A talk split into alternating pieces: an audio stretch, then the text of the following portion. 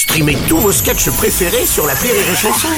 Des milliers de sketchs en streaming, sans limite, gratuitement, gratuitement sur les nombreuses radios digitales Rire et Chanson. Le Rire Comedy Club sur Rire et Chanson.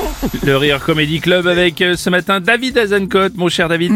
Ah, tu m'as l'air encore plus hirsute que d'habitude, qu'est-ce qui se Ouais, passe ah bon, je suis crevé, je suis Qu'est-ce qui se crevé. passe Alors j'ai failli faire comme Frédéric Becbédé il y a quelques années, arriver sans avoir rien préparé. Une chronique sur France Inter qui avait fait beaucoup parler d'elle. Et puis je me suis rappelé qu'on n'était pas sur France Inter et que personne s'en apercevrait. Ah Donc je me suis quand même plongé dans l'actu, tel Matthew Perry dans son jacuzzi. Oh Et comme lui, je crois que je vais crever. Ah, on peut pas dire qu'on croule sous les bonnes nouvelles, ça c'est vrai. Non, non, on croule plutôt sous les tuiles, les pots de fleurs et les parasols.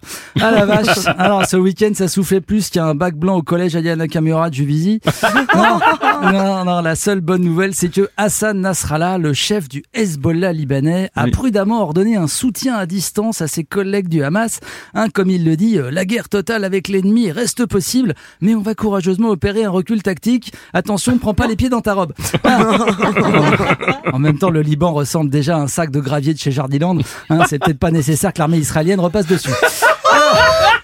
Alors, apparemment, apparemment, Hassan était un peu chafouin parce que le Hamas n'a même pas prévenu le Hezbollah de l'attaque du 7 octobre. Rien, pas même un coup de fil, un petit SMS ou un petit lol. On est parti décapiter des gosses de 12 ans et des vieilles dames en déambulateur sur leur boucle WhatsApp. Terroriste ou quoi? Quoi couper Alors, sérieux entre vieux potes, ou là, ça se fait pas. hein. Oh, c'est- c'est compliqué, c'est vrai pour les humoristes ces temps-ci. Tu as vu euh, ce qui arrive à Guillaume Meurice là, après qu'il ait traité euh, Benjamin Netanyahou, Netanyahou, je vais y arriver, de nazi sans prépuce. Oui, et Bruno, hors de question d'attaquer la liberté d'expression d'un collègue. hein. Je suis Charlie, et puis euh, j'ai suffisamment d'emmerde de mon côté. Et puis, et puis, tu sais, l'humour, c'est comme la baise. Parfois, c'est dedans, et parfois, on se trompe de... Voilà, Oui, celle-ci, oui, mais- par exemple, elle est pas, elle est pas ouf. Mais, mais reconnaissons qu'il y a bien eu des nazis sans prépuce, mais des vrais cette fois, et pas de bol, c'était des musulmans. Et oui, en 1943, la 13e division SS, dite Anchar ou Poignard, composée de musulmans des Balkans, est créée par Hitler sous le patronage du grand mufti de Jérusalem, soit l'alliance de la choucroute et du shawarma. Ramez-moi de la sauce arienne, chef Oh bon. bon, en tout cas, Adèle Vendrette, la directrice de France Inter, est bien emmerdée en ce moment. Ouais, en même temps, c'est la meuf de Raphaël Enthoven, le cocaïnomane le plus incontrôlable de X, anciennement Twitter. D'ailleurs, lui-même est anciennement philosophe. Donc, question gênante, elle doit être habituelle. Ouais, bah, en en attendant, les actes antisémites n'ont jamais été aussi nombreux et ont culminé avec cette tentative de meurtre à Lyon. hein. Alors, culminé, culminé, le match n'est pas fini, Bruno. Et d'ailleurs, big up à l'imam de Beaucaire dans le Gard, jugé pour avoir incité à tuer des juifs en toutes lettres sur Facebook. Facebook, le ringard. Et qui a dit à son procès, euh, l'erreur est humaine, c'est une maladresse de ma part, j'ai mal compris un hadith. Euh, ce, qui est, vraiment l'équivalent islamiste du euh, je te jure chérie, c'est pas ce que tu crois, je ne connais pas cette édite.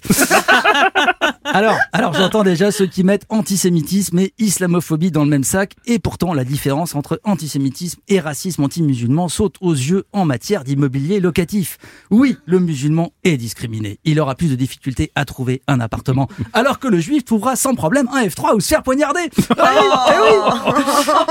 Alors, alors oui, personnellement, j'aimerais beaucoup que plutôt que d'organiser une énième manif contre l'antisémitisme qui ne réunira comme d'hab que les juifs et Philippe Torreton, l'ensemble des Français de toutes origines, de toutes confessions mettent une mezouza à leur porte. Hein, ce serait une belle façon de montrer leur solidarité avec les juifs de France.